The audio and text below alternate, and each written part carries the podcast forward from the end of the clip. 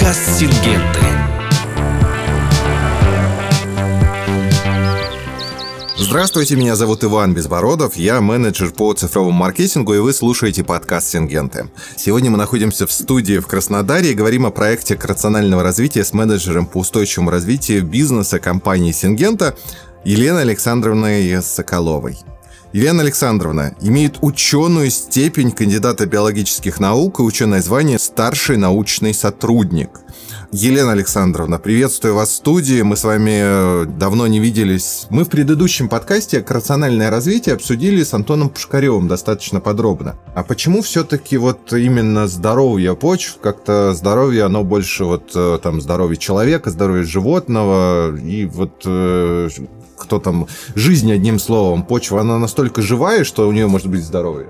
На самом деле она, конечно, гораздо живее, чем мы об этом думаем, и гораздо жизнеспособнее, чем мы об этом знаем, да, и поэтому, конечно, если мы посмотрим то определение, которое э, дал э, великий почвовед Докучаев, который сказал, что почва – это биокосная система, то есть он как раз и подразумевал наличие и биологической составляющей, и вот этой органоминеральной матрицы, поэтому это не дань моде говорить о плодородии, а именно говорить о здоровье почвы как о таком комплексном подходе и как раз говорить о почве как об экосистеме. То есть если мы говорим о плодородии, мы больше фокусируемся на то, что там есть определенное количество питательных элементов доступной формы для растений. А здесь мы, или там обеспечивание влагой, там воздухом, а здесь мы именно больше говорим, когда говорим о здоровье почвы, мы говорим именно об экологической системе, которая функционирует, естественно, в определенной, вот, э, так сказать, почве. Наверное, давайте вспомним сказки, э, когда была там живая вода, мертвая вода. Можно ли так сказать про почву? Там мертвая почва, живая почва? Ну, примерно для первого понимания. Вот такая структура, она логична в плане того, чтобы она нам поможет методологически определять э, статус. Сначала мы определяем физические, химические, физико-химические параметры. Далее мы рассматриваем как раз биологическую составляющую. Ну и потом все это вместе консолидируем в понятие здоровой почвы. То есть э, э, подход, а, то, что она такая биокосная, как раз то, что нам предлагает Докучаев, она как раз здесь и реализуется. Био – это биология, костная – это та неживая матрица, где находится вот эта э, живая составляющая почвы. Давайте начнем с э, вот этой вот э, замечательной костной структуры. Опять что-то от здоровья человека есть, несмотря на то, что мы вроде как не про здоровье. Костик. Мне сразу представляется, что там кого везде одни скелеты, которые зарыли. Но может быть там, если посмотреть с ретроспективой в несколько сотен тысяч лет, это действительно и так. Так вот, какие у нас все-таки есть э, параметры, характеристики, что мы рассматриваем вот этой вот э, почвы именно как физико-химические характеристики, наверное? Ну да, да, действительно, э, если говорить уже о такой прикладной составляющей, да, то есть, то, конечно, первое – это физика почвы, физические параметры, это агрегатное состояние, это гранулометрический состав, ну, как вспоминаем наши да, уроки агрохимии, Академии почвоведения, которое мы э, посещали в аграрных вузах. То есть это по большому счету такая цель для агронома получить у себя на поле для растений вот такую э, структуру, э, которая будет благоприятна для развития корней, для удержания влаги и для, естественно, поддержания той биоты, которая необходима. Мы вот условно говорим про там не живую, а э, биоту там тоже употребляй. Просто угу. мне для понимания. Да. Биота это у нас же все-таки живая. Это живая часть, да. Но дело в том, что агрегатное состояние, вот эта мелкозернистость, она нужна для того, чтобы в ней хорошо жила биота. Да? То есть такая мостик у нас такой получается. С одной стороны, физика как физика, да, то есть, с одной стороны, вот здесь есть воздух, где мы, которым мы дышим, это физика, но он нужен нам, чтобы мы здесь были, да. Ну да, как жили. Да, как жили, мы, чтобы мы жили. Для того, чтобы как раз жила биота, корни, да, то есть нужны вот эти агрономически ценные мезоагрегаты, как я уже сказала, размером от 0,25 до э, 10 э, миллиметров. Говоря о физике почвы, э, есть параметры, которыми мы можем управлять, и есть параметры, которыми мы не можем управлять, и это очень важно. Мы мы не можем управлять гранулометрическим составом, то есть если у нас есть глина, то она есть. Если у нас это песок, то это есть песок. И, в общем-то, параметр, а, вот именно гранулометрический состав, он является важным для определения, но, как правило, мы его используем для того, чтобы а, подобрать способ обработки почвы. Например, если у вас глинистый гранулометрический состав, то, конечно, уже говорить о минимальных технологиях а, э, практически невозможно, и мы вынуждены заходить именно с техникой, которая физически будет эту глину все время рыхлить. А если почва супесь, э, суглинок, то здесь мы можем э, минимизировать обработку почвы, э, потому что с помощью корней мы можем разрыхлять это все, да, то есть это не такая глина, которая настолько компактная, да, настолько слетая, которую можно разрушить только с помощью плуга или какого-то там, например, культиватора. По вашему мнению, вот сейчас вы сказали про обработку почвы, а вот на здоровье почвы оказывает наибольшее влияние что? Получается, вот эта вот э, технология обработки этой почвы или как? А, на здоровье почвы влияет все э, в разной степени, да, в какой-то степени все взаимосвязано. Ну и раз вы затронули вопрос обработки почвы, то мне бы хотелось э, как бы продолжить эту тему именно с деструктуризацией. Обычно в нашей агрономической практике, я сама, когда заканчивала Тимиряйскую академию, выйдя с кафедры земледелия, э, я четко вышла с пониманием того, что э, почву разрушает, разрушение агрегатов вот этих агрономических ценок происходит при движении силовой техники, при механической обработке. Но то современное понимание того, что негативно влияет на агрегатное состояние, на структуру почвы, оно немножко шире. И по тем э, данным, которые нам дают наши эксперты, э, члены нашего экспертного совета здоровья почвы, они оценивают наличие риска, связанного вот именно риска ухудшения здоровья почвы с движением агрегата всего лишь 20%. То есть, э, когда мы имеем деструктурированную, разрушенную агрегатами почву, то есть фактор как последствия агрегата всего лишь 20%, а остальные 80 70 – это потеря органического вещества, это ухудшение э, э, состояния э, катионного состава, то есть уменьшение содержания кальция, например. И это очень важно понимать и осознавать. То есть это органическое вещество, оно склеивает как раз вот эти частицы. А кальций, он является структурообразовательным таким элементом. Поэтому если у нас с вами почва по какой-то причине на момент оценки состояния э, физических параметров не структурировано, то мы с вами должны сделать анализ на содержание органического вещества, я обращаю внимание не гумуса, а всего органического вещества, и на содержание кальция и магния. Соотношение кальция и магния должно быть 5 к 1. И если какой-то из этих параметров у нас а, смотрится а, несколько в, так сказать, значение меньше, чем оптимальные значения. То есть это говорит о том, что у нас есть э, еще и такие э, физико-химические, химические параметры, которые определяют э, структуру почвы.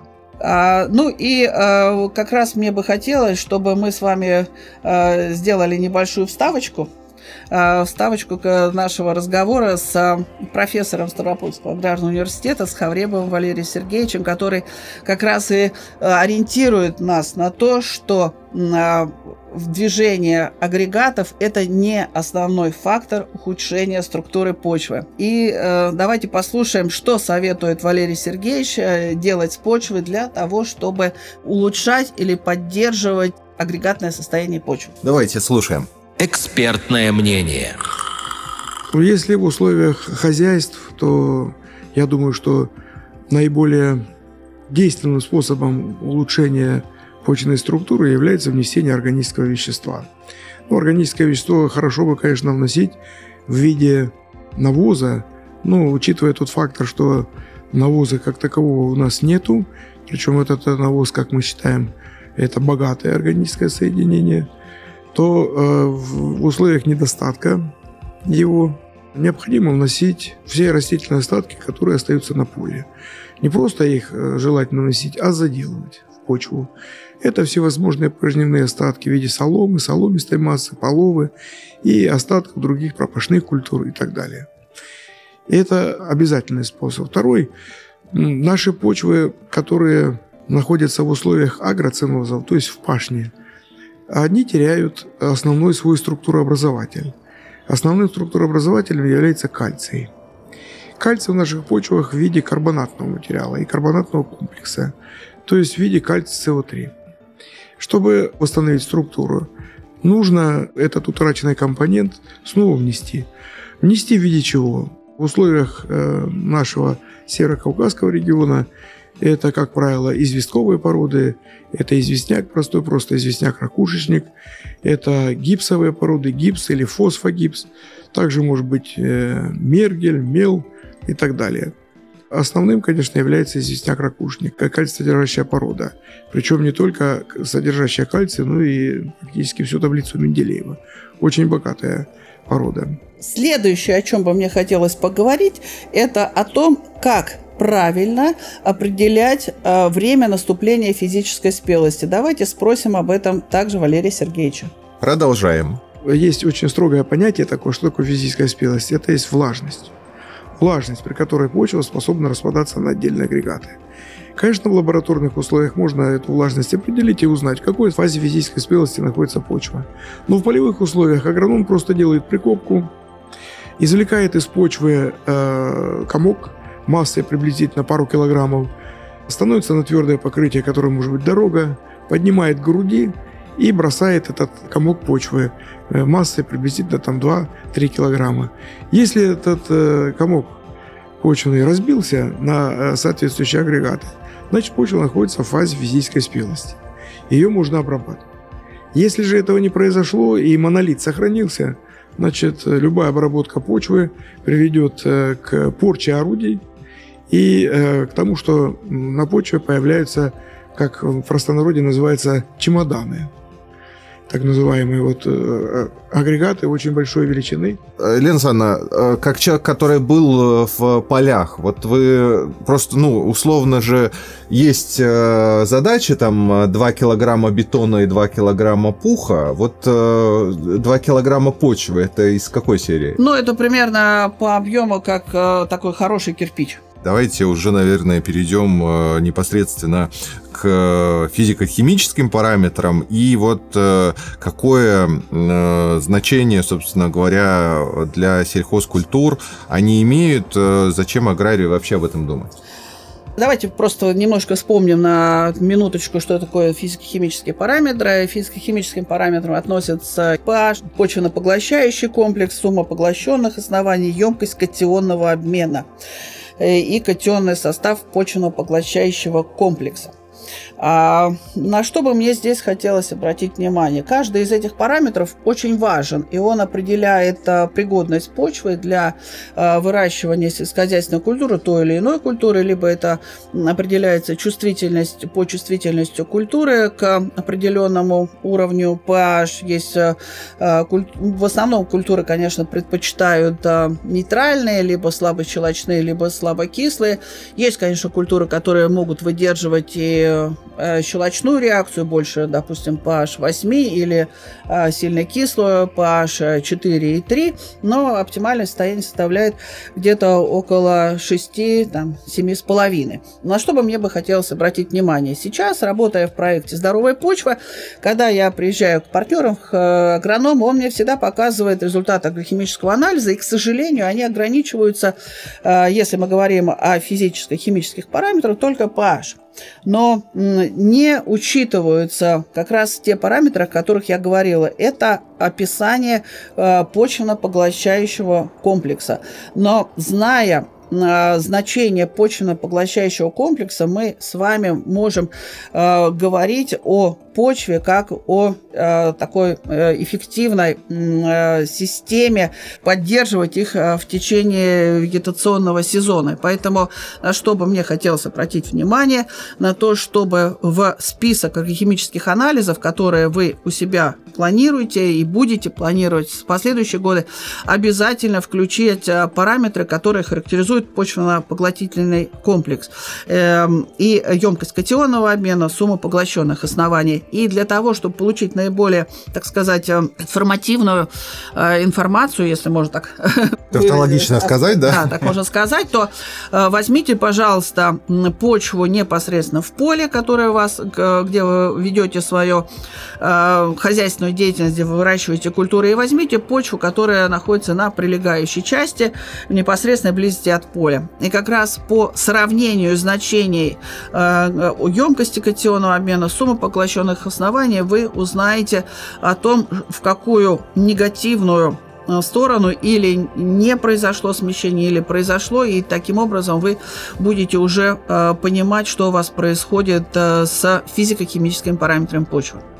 Ну, это вот беспроблемно можно сделать, да, в России? Да, да, то есть э, мы, когда приезжаем в э, любую э, административную единицу, будь то это область, будь это край, то есть все и областные, и краевые, республиканские лаборатории способны делать эти параметры. К сожалению, только никто не заказывает. И цена анализа, она варьирует по разным регионам, но не составляет более 800, более 1000 рублей. И поэтому я обращаю внимание, способность э, лабораторий могут это делать, но, к сожалению, агрономы не заказывают эти параметры. Ну вот э, обычно еще все там говорят про гумус. Вот мы тоже затрагивали эту уже тему. Э, собственно, э, что можем сказать именно э, про анализ гумуса? Это уже химические параметры.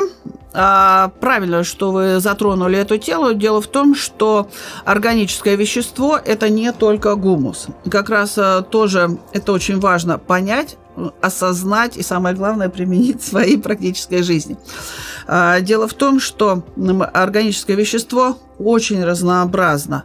И э, как раз гумус является, конечно, очень важной частью. Он и поддерживает структуру и в долгосрочной перспективе является таким э, источником питательных элементов, но именно э, те функции органического вещества, которые необходимы здоровой почве в моменте данного сезона или в ближайшие годы, э, они э, как раз присущи другим э, значениям э, органического вещества. И как раз мне опять же хотелось обратиться к экспертизе Валерия Сергеевича, где он расскажет подробно о многообразии органического вещества и гумуса как только одной из составляющих всего органического вещества. Слушаем. Экспертное мнение. Совершенно верно. Органическое вещество – это не, не только гумус, и вообще в нашем сообществе почвоведов уже приняли такое решение, чтобы мне исключили слово «гумус» когда мы говорим о почве, говорим гумусированность, это нормально. Просто мы не можем сказать, там высокогумусные. Если будем говорить об органическом веществе, то почва, содержащая большое количество органического вещества, это долго. Можно сказать, высокогумусированные. Но когда мы говорим содержание в почве гумуса, мы уже об этом забыли. Содержание в почве органического вещества. Потому что анализы, которые мы делаем, они предполагают содержание всего органического вещества. А весь органический комплекс – это прежде всего свежий опад, это детрит, это гумус, собственно, это микробные тела и это корневые выделения. Вот получается таким образом, что органическое вещество пребывает в пяти ипостасях. И гумус только одна из частей. Правда, надо сказать, что э, в большинстве почв она занимает более половины, ну, в пределах 50-60% от массы всего органического материала. Но, как показывает практика и последние исследования – а гумус является инертным веществом. Инертным со, всем точек, со всех точек зрения, потому что его активность очень слабая. Гумус – это гумусовые кислоты и гумин. Гумин, он э, довольно инертен, самое, самое инертное вещество фенольной природы. А фенолы, как мы знаем, это вещества, которые имеют очень сильные связи, которые трудно разрушить. И они бедные по химическому составу и малоэнергоемкие. Поэтому мало представляют интерес для растений. Гумусовые кислоты более активные, ну, как показывают тоже исследования, всего 10-15% от э, гумусовых кислот проявляют некоторую активность. Все остальные тоже балласт. А вот органическое вещество остальное, допустим, вот свежий органический опад или детрит, это активное органическое вещество. И более активное это, конечно, вот микробные тела, корневые выделения. Вот эти э, все совокупность органического материала, она э, значительным образом определяет и влияет на почечное плодородие. Э, во-первых, э, не потому, не потому, что оно приводит к структуриванию, естественно, приводит э, к другим положительным моментам, к увеличению СО2 в приземном слое. Но самое главное, что эта органика, лобильная органика, является пищей для микробов. И хотели бы мы или того и не хотели, а а поварами для растений являются микробы. То есть это единственные агенты, которые могут переводить недоступные формы элементов питания в доступные. Само растение тоже имеет такую способность, потому что оно тоже выделяет кислотный материал, но в довольно незначительных количествах. Поэтому это работа, это большая работа, которую осуществляют э, микробы и переводят и накапливают в почве, в почном растворе э, элементы питания в доступной форме. Ну а микробы и весь этот живой материал, живую фазу почвы надо кормить. Кормить чем? Тем, что очень легко кушается, легко разлагается, как мы говорим, лобильное органическое вещество. Поэтому мы вот считаем, что нужно отметать или как бы делить органику на на инертную, недоступную или слабоактивную и на активную часть органического вещества. Вот мы послушали такое достаточно подробное объяснение, и, наверное, э, то, что используется аграриями повсеместно и уже там, наверное, огромное количество лет минеральное удобрение, вот насколько э, долго, э, насколько именно э, повышение урожайности с помощью этого способа э, влияет на, э, ну, так скажем, здоровье почвы, наверное, все-таки. Э, хотя больше, наверное, используют понятие плодородия почвы. Ну, э, такой необычный взгляд, действительно, который, опять же, мы, так сказать, вместе э, с, сгенерировали вместе с нашими экспертами здоровой почвы, это влияние удобрений, ми, минеральных удобрений на плодородие почвы. То есть, ну, конечно, есть какие-то нюансы всегда, но в целом, если мы а, применяем минеральные удобрения, то а, мы, к сожалению, ухудшаем плодородие почвы. А почему это происходит, тоже подробно рассказывает Валерий Сергеевич. Ну да, я убежден в том, что внося удобрения, мы не повышаем плодородие почв. Как правило, это вызывает бури эмоций у некоторых агрономов или агрохимиков, потом, а когда начинаешь объяснять, эта буря эмоций пропадает. Дело все в том, что мы действительно повышаем урожайность, соответственно, внося удобрения. Мы должны так делать, мы так и должны делать, потому что обязанность агронома э, кормить народ. И когда мы кормим народ, мы, естественно, э, не думаем о том, а какого состояния плодородия почвы. Понимаете, философия всей жизни такова, что для того, чтобы что-то создать, надо что-то разрушить. Только из продуктов разрушения можно созидать что-то. Это диалектика, это философия, никуда не денешься. Поэтому, когда растение думает питаться, оно вынуждено разрушать минеральный комплекс. И пока не разрушит, питание не осуществляется. Естественно, что какой-то минеральный комплекс мы можем заменить внесением удобрений.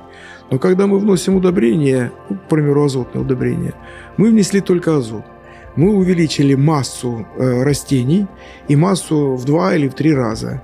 Естественно, что э, в условиях агроцинозов, то есть на пашне, все, что создается в надземной массе, это все буквально отчуждается с поля вместе с урожаем. Каждый год. На целине все возвращается назад и вовлекается в новый питательный цикл, а на пашне постоянно идет извлечение элементов питания из почвы в растение и отчуждение вместе с растением с поля. Поэтому внесение э, удобрений, как правило, однокомпонентных или там двух-трехкомпонентных, азота, фосфора, калия или вместе с ним, или просто мы вот чаще всего азота внесли и все. Фосфора сколько мы вносим? Мы вносим столько, что мы не можем покрыть э, тот недостаток, который мы производим. Мы вносим меньше положенного. Я уже не говорю о том, что э, растения зимой пшеницы выносят 71 элемент таблицы Менделеева. Естественно, что мы это не возвращаем никоим образом. Поэтому любое увеличение массы растений за счет только одного не или нескольких элементов питания, оно приводит значительным образом к увеличению урожайности, но оно приводит к снижению в будущем, к снижению почвенного плодородия за счет, естественно, выноса всех элементов питания вместе с урожаем. Если мы вносим какой-то богатый комплекс органического вещества или минерального, тогда мы увеличиваем почвенное плодородие. Когда даже вносим органическое удобрение, как навоз, мы действительно повышаем плодородие почвы. А когда мы стараемся это увеличение урожайности решить только за счет внесения азота, ну, мы урожайность увеличим, но плодородие почвы снизим. Отлично. Вот, э, Елена Александровна, мы сегодня достаточно много поговорили, и наших э, уважаемых э, экспертов научное сообщество привлекли. И главное то, что у нас э, сегодня достаточно подробно получилось рассказать про э, физико-химические параметры. Это, наверное, вот та часть э, почвы, которая напрямую, и я надеюсь, что наши аграрии это услышали и получили ответы на те вопросы, которые у них в голове могли возникать. И главное, что, я надеюсь, они обратили внимание на некоторые нюансы, которые мы подчеркнули, которые важно им поменять, делать, это не будет им много стоить, но фактически это принесет им конкретную пользу.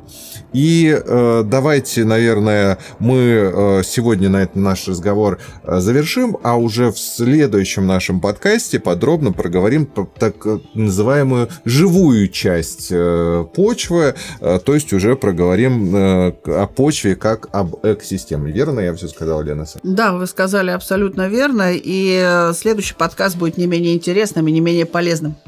Отлично, слушаем. А я скажу, что наши подкасты доступны на всех э, подкаст-платформах, которые работают э, в России. Можно его слушать на официальном сайте singenta.ru или в социальных сетях. Собственно, подписывайтесь на наш подкаст и слушайте там, где вам удобно, а э, мы обязательно расскажем вам полезную и нужную информацию. Сегодня в студии подкаста в Краснодаре были Иван Безбородов э, и Елена Соколова. Спасибо, что позвали. Отлично, спасибо, до новых встреч. Это подкаст Сингенты.